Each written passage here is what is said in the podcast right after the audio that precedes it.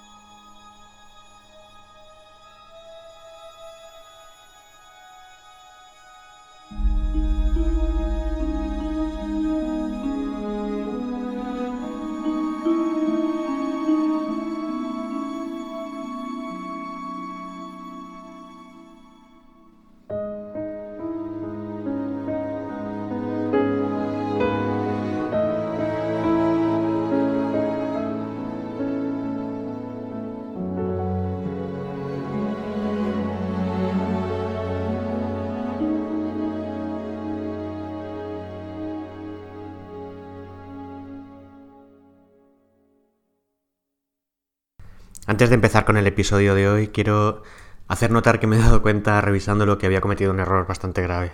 Cuando hablo de 48 asesinados, no me refiero a los que han cometido estas cuatro personas, sino en todo el pueblo, durante la serie. En el momento de hacer el podcast, no sé por qué me dio que, eran estas cuatro personas. Este, claro, claramente la suma de los asesinatos de ellos no da los 48. Los 48 es la suma de todos los habitantes del pueblo. Eh, sin embargo, durante el podcast, cuando hablé de ello, por esa volada que me dio lo, voy a decir mal, lo siento, eh, pero ten claro que es así como digo ahora. Aún así, 48 asesinatos sigue siendo muchísimo, sigue estando sobredimensionado y todo esto. Es todo lo que yo tenía en el guion. Lo que pasa es que he bailado las cifras mientras hacía el podcast. No significa que ahora porque sean solamente esto sea menos, sea, sea menos importante. Y nada más, simplemente perdón por la confusión y espero que disfrutes del episodio de hoy.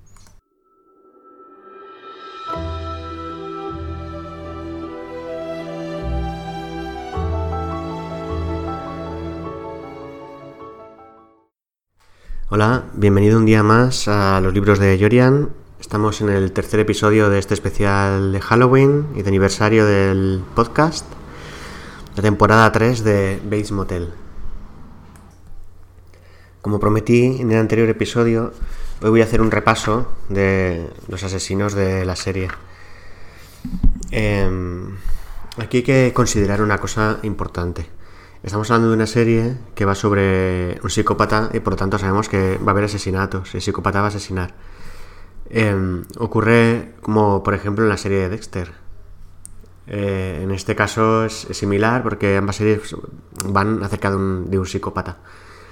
Sin embargo, Dexter es un poco más puro en este sentido, porque en esta serie Dexter es el psicópata, es el que asesina y el que acaba con la gente mientras que los demás son gente normal, son como el rebaño, por un lado, eh, refiriéndome como rebaño a la gente indefensa que simplemente está ahí y, de la que Dexter, a la que, Dexter puede convertir en sus víctimas. Aunque sabemos en el fondo que no va a ser así, porque él solo, entre comillas, y a priori, solo persigue a los malvados, a los villanos. Por otro lado tendríamos a estos villanos, a estos malvados, que sí que son gente que puede cometer crímenes y de hecho los cometen y Dexter digamos que los castiga. En,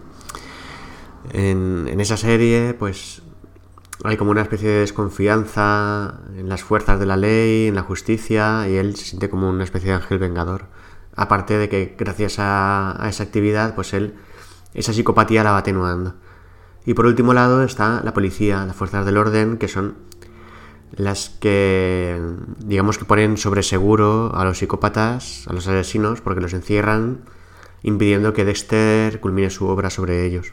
Pero vemos que él es el asesino único y absoluto, y por, lo tanto es el psicópata. Digamos que se está moviendo en un entorno plausible, porque más o menos lo reconocemos, esa sociedad con la, con la nuestra. No es una sociedad en la que la gente eh, esté loca por ahí matando, sino que hay villanos, hay policías, hay gente normal, es decir, una sociedad similar.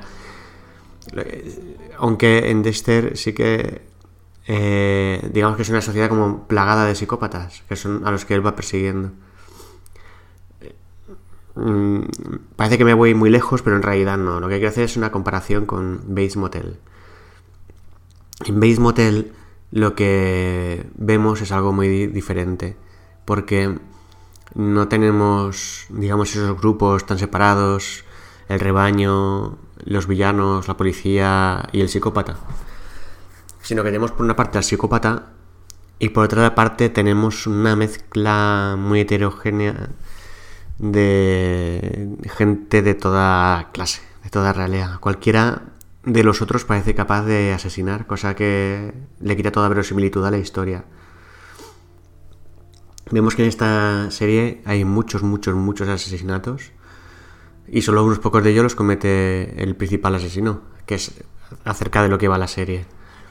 Entonces digamos que se está, está creando un entorno que no es plausible. No es como en Dexter que sí que más o menos podías creerlo. Y quizá por eso también las actividades que tenía este psicópata eh, provocaban más escalofríos en el espectador o parecía más siniestro.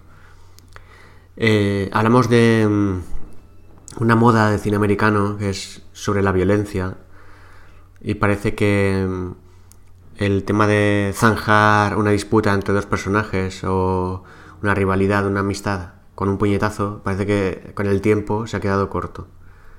Y digamos que ahora se, salvan estas disputas con un asesinato, mm, un balazo, cualquier, cualquier forma de, asesinar a otro.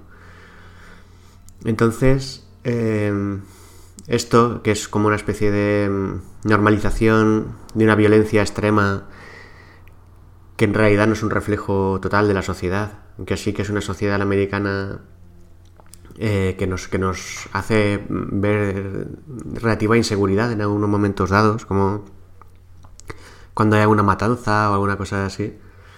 Y sin embargo no es la tónica general, hablamos de un país continente gigantesco, eh, donde viven muchísimas personas. Y, hablar de los asesinatos de Estados Unidos eh, no sería justo compararlo con los asesinatos de España, sino con los asesinatos quizá de toda Europa, incluida Europa Occidental y Europa del Este, digamos hasta casi Rusia. Por extensión, eh, debería ser así. No, no quizá por habitantes, pero sí por número de extensión.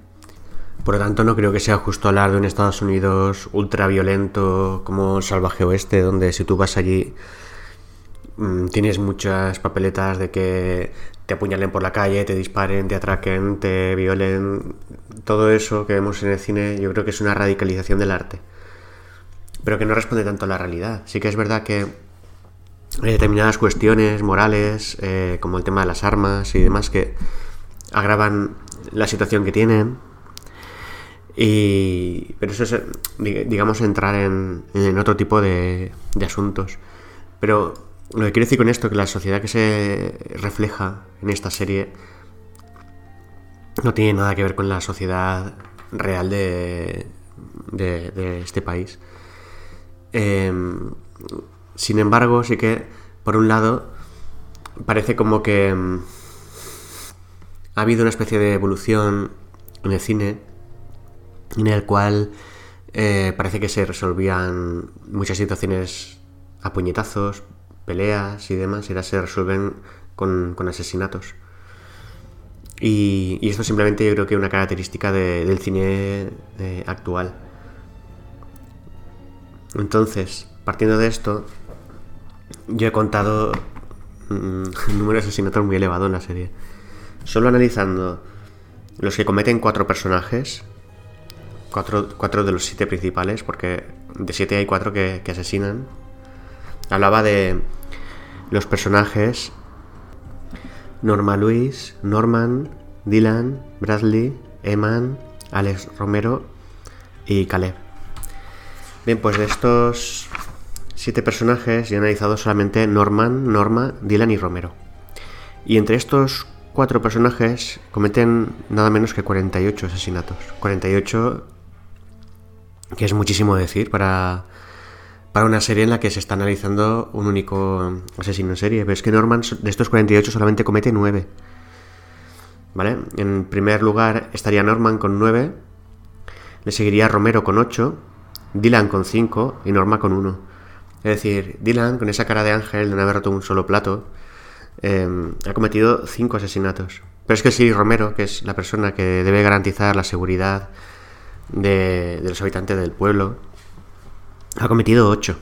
Y Norman, que es el psicópata, ha cometido nueve. Por lo tanto, hablamos de una serie en la que está muy extendida la, violencia. Eh, yo he contado 48 entre estos cuatro personajes, pero hay muchísimos más que mueren, sobre todo porque también hay tiroteos entre ambas familias y demás. Hay sicarios, hay jefes de la mafia. Pero, pero esto no los voy a mencionar porque no tienen ninguna importancia para, para el, análisis de la serie. Solamente hacer ver que estos 48 perfectamente en realidad podrían ser cerca de 100. No los he contado. Pero para tratarse de un pueblo tan pequeño, Solo los 9 de Norman ya debería ser algo muy escandaloso.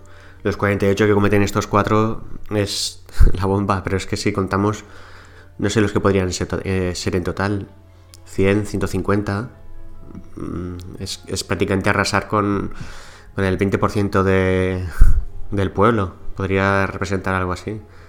Entonces digamos que es algo muy sobredimensionado, muy fuera de las casillas, que parece que pierde un poco el sentido de, lo que es posible, de la realidad y todo por buscar una especie de sentido expresivo en el cine que parece que está de moda y que, se resuelve así. ¿Cuál es la diferencia entre los crímenes de Norman y los de los demás? Es muy sencilla. Y, y digamos que es lo que justifica esta tendencia en el cine. Y es que Norman, Dylan y Romero, cuando asesinan a alguien, es alguien que el espectador está de acuerdo en que lo merece. Siempre digamos que eh, vencen al mal de esta manera. Es la manera de terminar con el mal de forma directa. Y parece que estos son como servidores del bien, cuando en realidad son asesinos. Que hay un hombre que se pasa de la raya y amenaza a Norma con enterrarla en un hoyo pasa nada. Esa noche él acabará enterrado en un hoyo porque Romero habrá ido a, buscarle a su casa y a sangre fría se lo habrá cargado. Y así como, como funciona. Sin embargo, Norman, cuando comete un asesinato siempre es alguien inocente. Digamos que los nueve de Norman, cada uno de ellos duele. Sin embargo, los otros los percibimos como algo normal, natural y que no tienen mucha importancia a lo largo de la serie. Claro que si luego los vamos contando todos, nos damos cuenta de que son muchos. Así, si tuviéramos que decidir quién es el psicópata real de la serie, pues Norman se lleva la palma, está claro, pero Romero, con esa mirada tan negra, dije que, que es un personaje que tiene los ojos maquillados, da más intensidad, quizá algo más de miedo es como una máquina imparable. Él decide que debe hacerlo y lo va a hacer, pase lo que pase. Em, sin embargo, Romero sí que muestra piedad por personas que son o parecen ser inocentes. No parece pasársele por la cabeza en ningún momento, aunque sea necesario para su supervivencia, terminar con alguien que sea inocente. Norman, sin embargo, sí. Norman tiene por una parte el, la conciencia sexual que le implica o le empuja a cometer estos asesinatos. Y por otra parte, eh, lo hace también para su seguridad. Cuando cree que, que una persona compromete su seguridad y tiene la oportunidad de hacerlo, entonces eh, sin ninguna duda lo hará. Y vale, son muchos asesinatos los que se cometen en la serie. Norman comete nueve de ellos y sin embargo los asesinatos de Norman son bastante menos que los que comete después en, el cine, de los que se habían cometido en el cine. Em, por lo tanto, es esta una serie que no se quiere basar tanto en este acto de Norman, sino solamente cuando lo hace mostrarlo con crudeza, mostrar la inocencia de la persona a la que ha hecho desaparecer y sobre todo focalizarse mucho en ese proceso que él va siguiendo de, de de generación, de su psicología y de su relación con los demás que le va haciendo perderse. Y ya en cuanto a, las tramas, vemos como estas ya empiezan a cerrarse, como ya anuncié al principio, ya las cosas del mundo exterior empiezan a dar un poco menos, empiezan a tener un poco menos de importancia. Y, y se va cerrando todo el universo en esta tercera temporada, digamos que ya se ha cerrado significativamente, porque a Normal ya empieza a darle todo un poco más igual. Normal en, este, en esta temporada da un salto muy grande hacia la locura. En la primera lo veíamos como un chico normal, en la segunda ha dado un pasito, pero aquí da un salto muy importante. Hay un suceso que, va a hacer que estalle y es cuando, cuando Norman huye, Norma huye de casa. Se presenta Caleb porque quiere hablar con ella, los ha localizado, ha hablado primero con Dylan y se presenta en casa y Norma huye. Y Norman eh, estalla y enloquece, se vuelve loco cuando desaparece su madre porque ha, aparecido su, ha desaparecido su punto de, apoyo y, en ese caso es la persona que le mantiene cuerdo, digamos, eh, porque en este punto su locura ya ha alcanzado un momento crítico.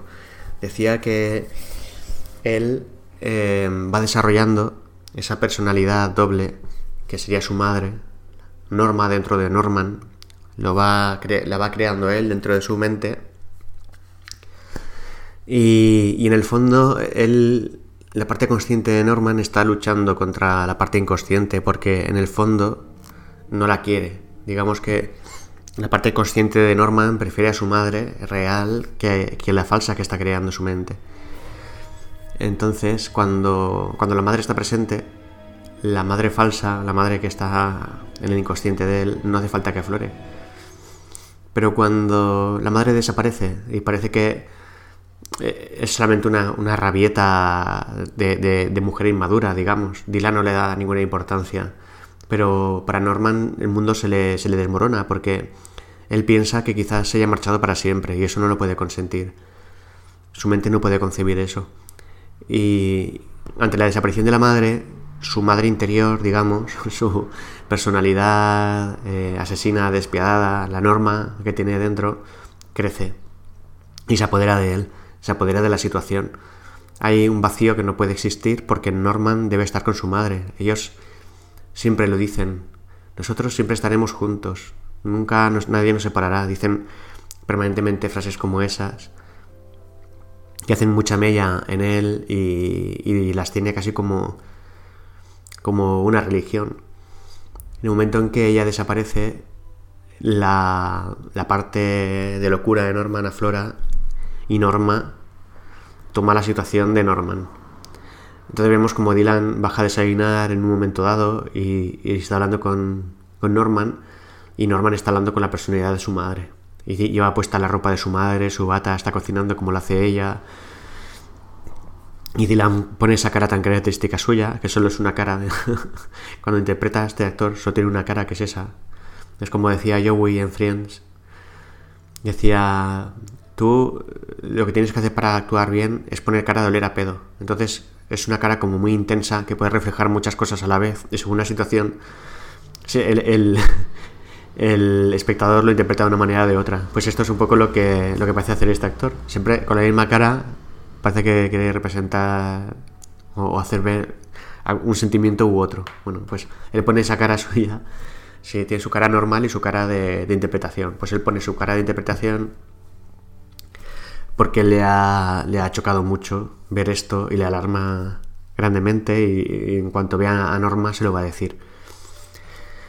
Pero claro, Norma va a volver, Dylan va a ir con el cuento este y ella que vive ocultando cosas de Norman porque se oculta en todo momento lo del asesinato del padre. Sospechamos que fue él, aunque pudo ser ella.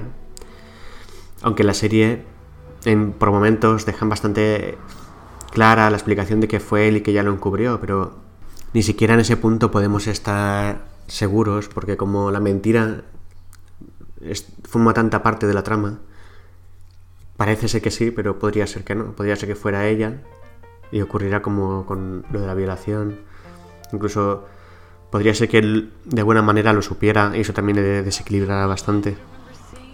Pero en definitiva, ella siempre está ocultando cosas de su hijo. Oculta el posible, posible asesinato del padre, em, este primero, de Miss Watson, que em, si bien ella no está segura, sí que lo sospecha porque ve este objeto de Norman, ve la obsesión que tiene Norman en en el suceso, lo sospecha y cuando tiene esa sospecha no intenta indagar para saber la verdad, sino trata de enterrar la sospecha.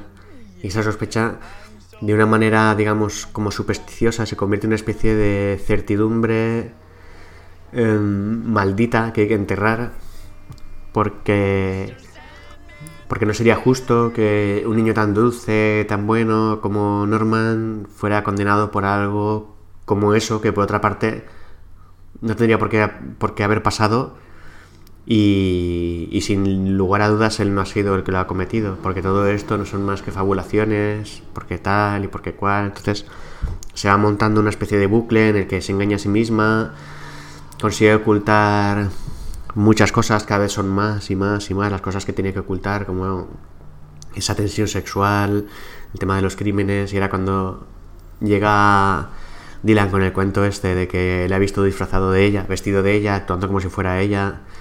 Y, no solo eso, sino creyendo que lo era, pues ella le quita importancia y, y ante Dylan no quiere saber nada, nada de ello.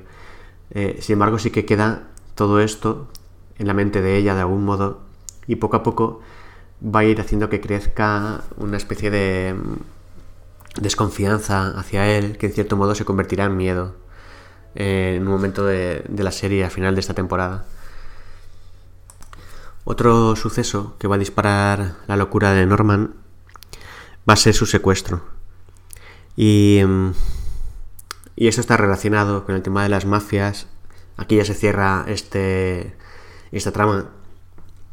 Y por lo tanto ya la última trama importante que queda fuera, fuera de Norman y el círculo pequeño que le rodea. Porque mm, eh, de algún modo se pretende castigar a Dylan por las cosas que han ocurrido en el pueblo. Ya dije que no voy a entrar mucho eh, en estas tramas porque para lo que es la historia, el desarrollo de Norman tampoco es demasiado importante. Digamos que es, son historias que van ocurriendo que son interesantes, pero que tampoco voy a entretenerme mucho ahí. Pero de algún modo se hace a Dylan responsable de mucho de lo que ha ocurrido en el pueblo, de la pérdida de poder de, una de las familias, de que se acabara eh, del, final de la trama, digamos. Entonces se le quiere castigar o se le quiere emplear para, otra cosa. Eh, Norma siempre va a defenderle y no va a dar su ubicación ni va a facilitar eh, que, que mm, la mafia se haga con Dylan. Cosa que sorprende un poco porque sí que parecía al principio de la serie que fuera capaz de ello con tal de quitárselo de encima. Pero bueno, vemos como como no lo hace, y más adelante nos sorprenderá más todavía porque ella es muy, muy estoica. Entonces eh, ocurre el secuestro de Norman y lo meten en un zulo y allí lo, dejan abandonado. Para que ella eh, entre en el juego y, haga lo que, lo que estas personas quieren de ella. Y este es el momento, digamos, de, de ruptura completa después de, esto que este suceso que había ocurrido de ese momento yo creo que de quiebra de lo, de lo que le, quedaba eh, de normal a Norman. Será rescatado y todo eso. Es curioso que la persona que le secuestra y que tiene la vida de Norman en su mano sin saberlo, a su vez, es el padre de Miss Watson, que todavía está llorando la muerte de su hija, pero él no sabe que Norman es el, asesino.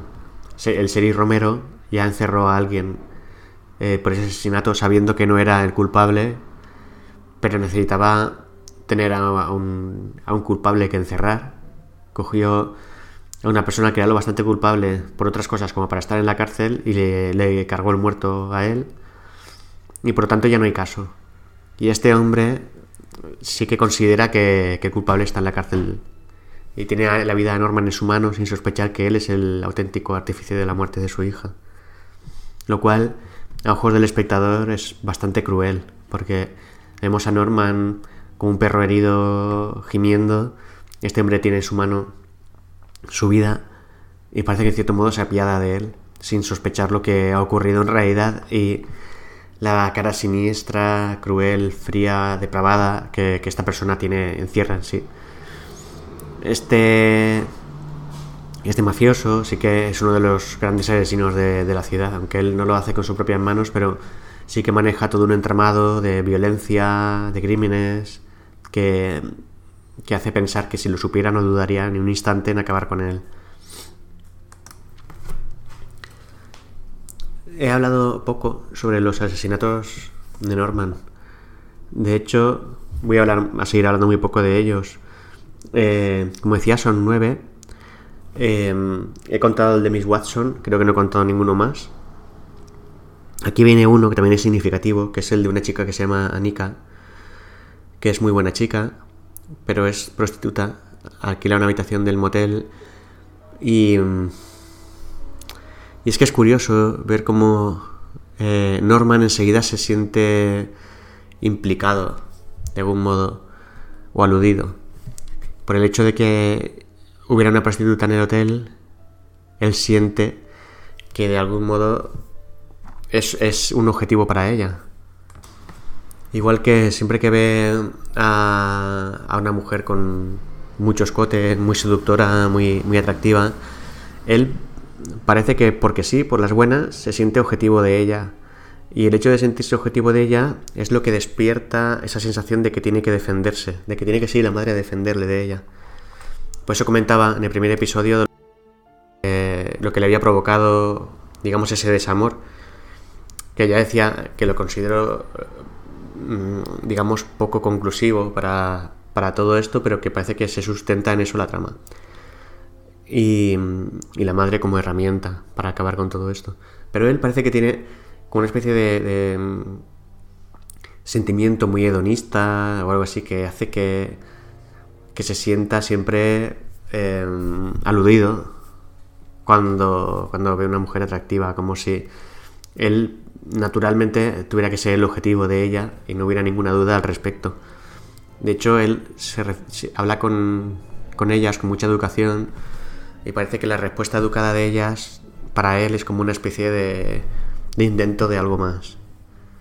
Entonces esto es una cosa que, que a mí como, como espectador de, la serie me provoca un poco, bueno, me provoca bastante rechazo, porque es como cuando eh, en el cine eh, ha ocurrido que se habla sobre la homosexualidad de, de, de, un hombre y el otro que comparte mucho con él de repente ya no quiere ser su amigo porque de algún modo se considera su objetivo, cuando no tiene por qué. Es, la idea es absurda.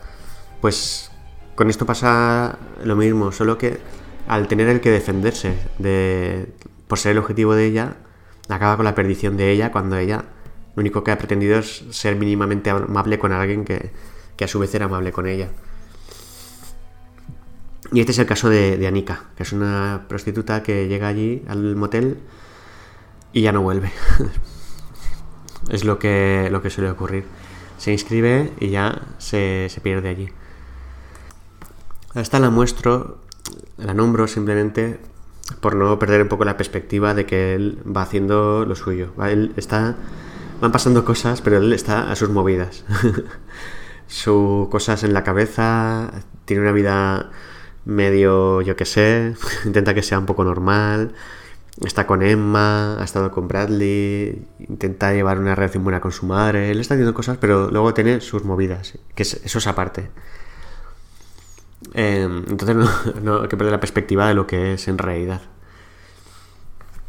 Bien, y aquí tenemos em, el asesinato de Anika, secuestro de Norman, eh, la vuelta de Caleb, la primera vez que, que este personaje entra en escena y entra muy fuerte porque estabiliza, digamos, todo el equilibrio que se había creado ya entre Norman, Norma y Dylan, pues este llega y lo desestabiliza. De repente se hace.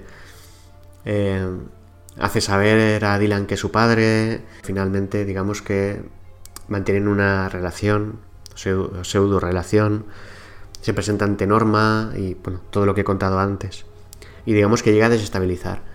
Después de esta desestabilización, desestabilización llegará el equilibrio y Caleb será un personaje pues algo interesante para el desarrollo de los acontecimientos.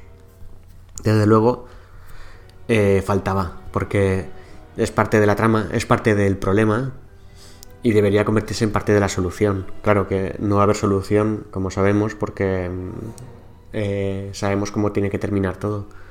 Pero está bien que venga, que se reencuentren con el pasado y que quede todo ahí, que mm, podemos manejar esas esa baraja de la que estábamos hablando. Nos faltaba una carta y por fin ha aparecido.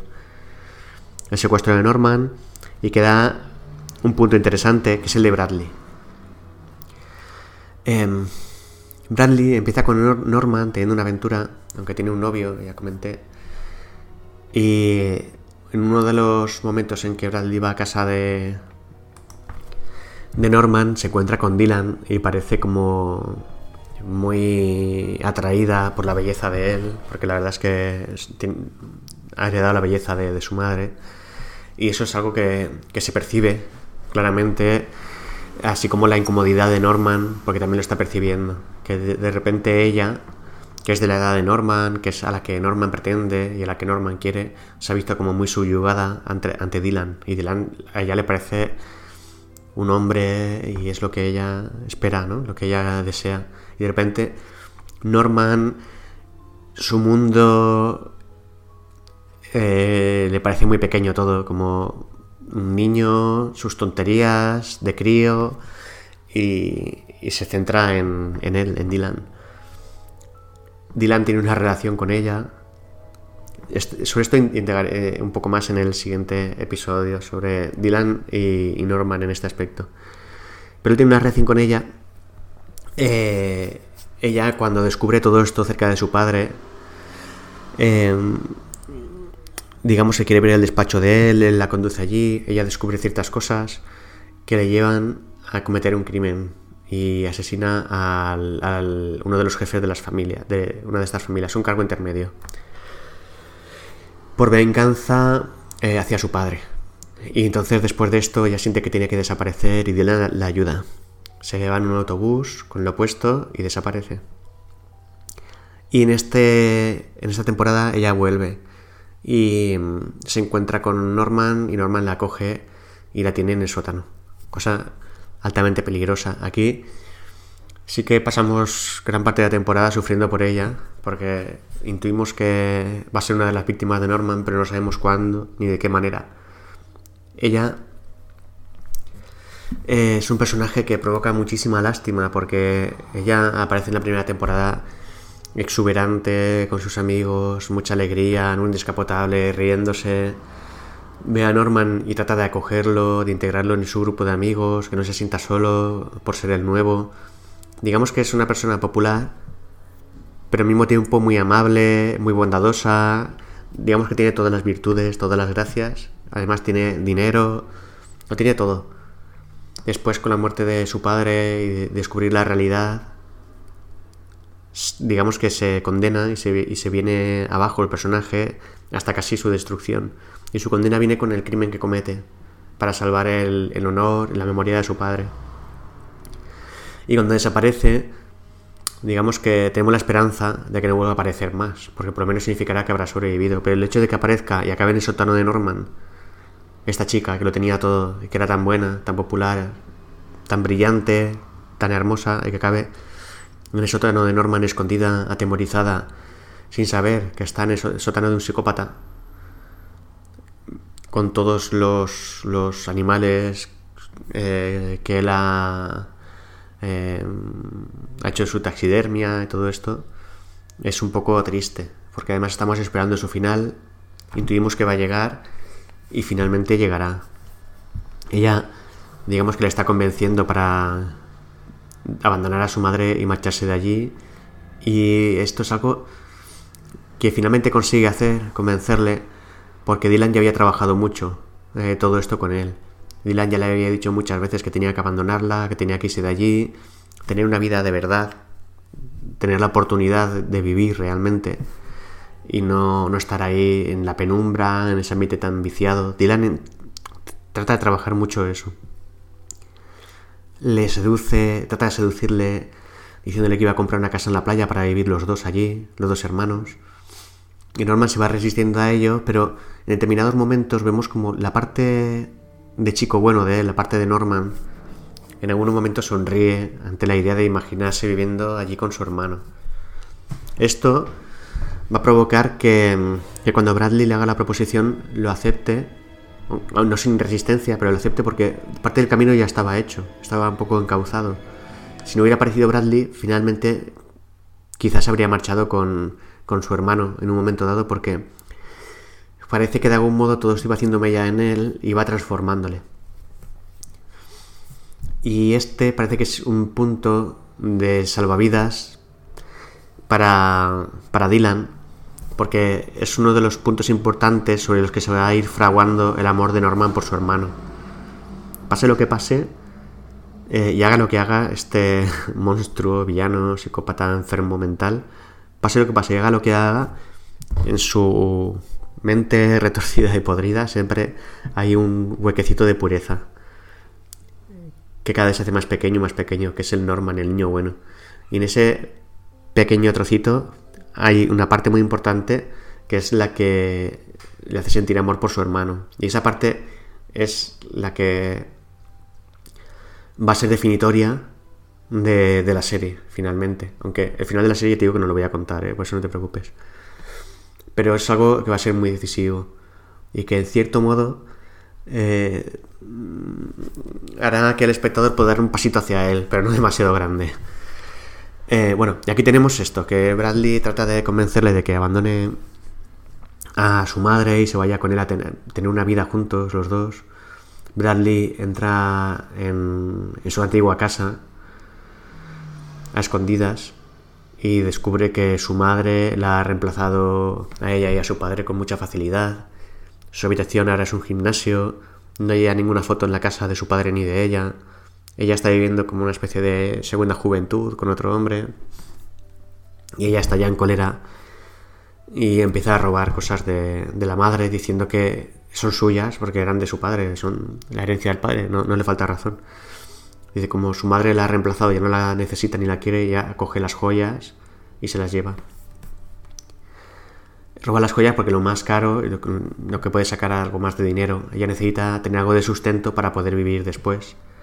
Y se va con. Se va a ir con Norman. Va, se va a empezar a ir con Norman. Porque a medida que se van alejando de la casa, va a ocurrir lo mismo que ocurrió cuando Norma se fue. Y es que a medida que se van alejando de la casa, eh, Norman va sintiendo la ausencia de su madre. Y al sentir esa ausencia, eh, esta segunda personalidad que tiene dentro, que es la norma mala, digamos, toma el control de la situación para, para suplir la ausencia de la madre. Y aquí ocurre algo que es eh, terrible. Por un lado, es terrible para el espectador. Yo creo que es eh, el momento más duro de la serie. Bueno, el segundo momento más duro de la serie, diría yo. Porque. Porque estaba el amor entre. Bueno, que sentía Norman por ella al principio. y por todo esto que digo, ¿no? Que ella despertaba mucha simpatía en el espectador. Y, en cuanto aparece la parte inconsciente de, Norma, de, Norman, que es la Norma mala, pues acaba con ella. Y, y además con una expresión de ella terrible, porque le mira muy desconcertada, porque ella la había elegido a él no porque no porque le quisiera, sino le había elegido a él porque estaba convencida de que el amor que él sentía por ella era puro. Y ella lo que necesitaba era alguien que la amara de verdad, sinceramente. Entonces ella estaba como eh, dispuesta a renunciar a muchas cosas, pero lo que necesitaba era un amor puro a su lado, a su lado, alguien que de verdad la amara y pensaba que, que él era esa persona. Ella no le amaba a él de la misma manera, pero necesitaba sentir ese amor de alguien para salir adelante. Y ella pensaba que él sería la fuerza que, que la empujaría y la, haría sobrevivir en el mundo. Y sin embargo se encuentra con que no, con que va a ser su perdición.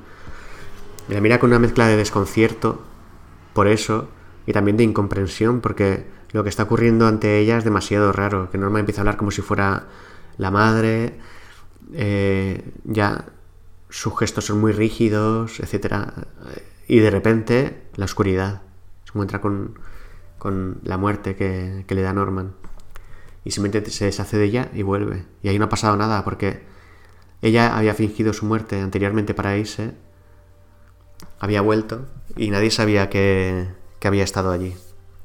Y es como una desaparición muy triste, muy triste de este personaje. Eh, como curiosidades, quiero decir que Bradley em, en algún aspecto han querido que encarnara a la protagonista de Psicosis. No, no digamos de una forma oficial en el guion ni nada de esto, pero sí que han querido hacer un guiño a la película. Eh, por ejemplo, em, hay, hay similitudes como que la matrícula del coche de, ambas es la misma. La manera en que las hace desaparecer a las dos y al coche es la misma.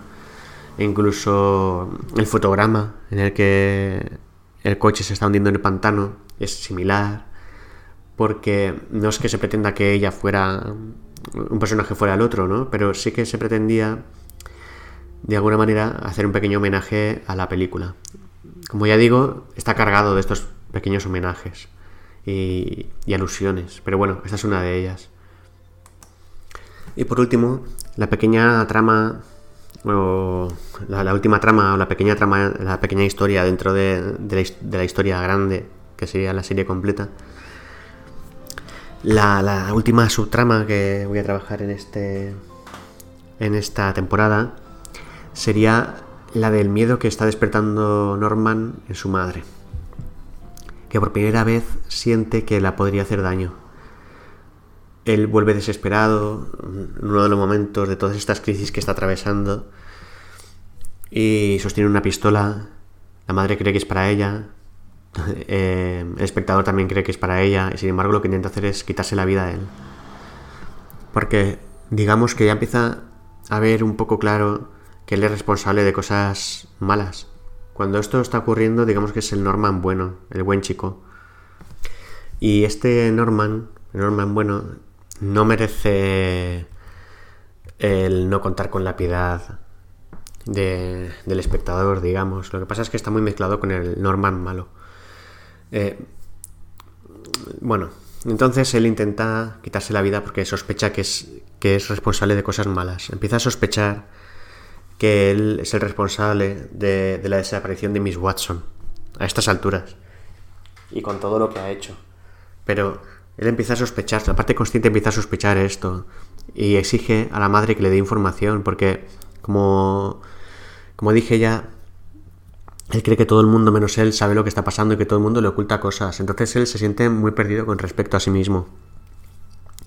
Cuanto más perdido con respecto a sí mismo se siente, al mismo tiempo, más eh, se propicia que la otra parte de su personalidad, la parte enferma, tome el control de la situación, porque él más veces se siente perdido a lo largo de, la historia y de, la navegación entre las tramas. Por lo tanto, eh, cada vez va perdiendo más y más el control por esto, pero también por esos grandes saltos que ha ido dando hacia la locura, porque parece que, el personaje se estaba perdiendo con esto del secuestro, la desaparición de su madre, todo esto que he explicado. Entonces él siente que la manera de. la única manera de solucionarlo es pegándose un tiro y ya está. Y la madre lo evita. Y tienen una situación ahí, los dos, en que cualquiera de los dos podría haber desaparecido en ese momento. Y la madre consigue salvarle. Y a partir de aquí hay momentos en los que siente que su vida corre peligro por parte de Norman. Y intenta por primera vez reconocer que algo malo está sucediendo. Intenta llevarlo a una institución psiquiátrica pero resulta que es demasiado cara y ella no la puede pagar. Y claro, le dicen que podría ir gratuitamente si, si hubiera algo real que pudiera hacer sospechar que él es peligroso para la sociedad. Ella podría contar todo lo que sabe acerca de Norman, todas las cosas que, que ha ido ocultando sobre él y todo esto, pero hacerlo claro que le sería propiciarle un tratamiento, pero también encerrarlo seguramente en cadena perpetua de por vida. Entonces ella tiene que intentar que Norman reciba ese tratamiento al mismo tiempo ocultando todas las cosas que le hacen sospechar que lo necesita, lo cual es muy difícil. Y la única manera de conseguirlo sería a través de un médico que diagnosticara que lo necesita, pero además teniendo un seguro que lo, que lo pagara, porque es extremadamente caro el tratamiento. Ella no tiene el seguro, no tiene el dinero y no lo puede costear y sin embargo está muy asustada. ¿Qué hace? Pues buscar la ayuda de un hombre, eh, que es lo que la manera que suele tener ella de, resolver sus problemas. Entonces se va a buscar así Romero y es cuando viene el arreglo que van a hacer ambos y que y que va a destapar determinadas cosas que, que el espectador sospechaba pero ella o no lo sospechaba o no lo quería ver, que es que Romero se ha ido enamorando de ella. Él le ofrece casarse porque así el seguro de él cubrirá todo esto. Y Norman cuando descubre que eh, su madre quiere que, acabe con sus huesos en el psiquiátrico, eh, la cosa ya se pone muy tensa y hay una situación, un momento dado, en el que ella ya está a punto de morir a causa de él, pero Romero llega a tiempo y finalmente no, ocurre esto. Ya sospechamos que el fin se acerca pronto, que es todo a punto. Bueno, aquí la cosa ya se va a ir complicando cada vez más y más. Así que Norman acaba en el psiquiátrico, su madre y Romero se casan y, parece que todo va a ser eh, paz y amor y felicidad. Eh, Dylan va a acabar con Emma, de algún modo. Y en el siguiente episodio voy a hablar sobre Dylan, Norman y, las reacciones que tienen los dos con, las chicas. Y bueno, todo esto lo voy a trabajar en el siguiente episodio porque es, es interesante. Eh, igual que decía que no es Norman el único que parece un psicópata, eh, también es verdad que no es Norman el único que parece un loco. Porque ya hablaba yo de la locura de Norma, Em, veremos un poco más adelante también Romero, como también está imbuido de cierta locura. Y en cierto modo los personajes, como son todos tan, tan excéntricos, en el sentido de que, de que están muy, muy alterados, muy, muy polarizados, todos tienen algún rasgo de locura importante. Sobre todo, por ejemplo, Caleb. Caleb también es un personaje que coge lo... dale de comer aparte. Pues la mañana hablaré sobre, sobre Dylan Norman y su relación con respecto a, esto. Y, además de la temporada 4. Nada más, muchas gracias. Hasta aquí la temporada 3 de Base Motel. Mañana la 4, luego la 5. Para terminar este especial de Halloween y de primer aniversario del podcast. Muchas gracias por escucharlo. Sabes que puedes seguirme también en libroseyorian.com y puedes leer mis libros en Kindle Amazon escribiendo Yorian en el autor. Muchas gracias y un abrazo. Adiós.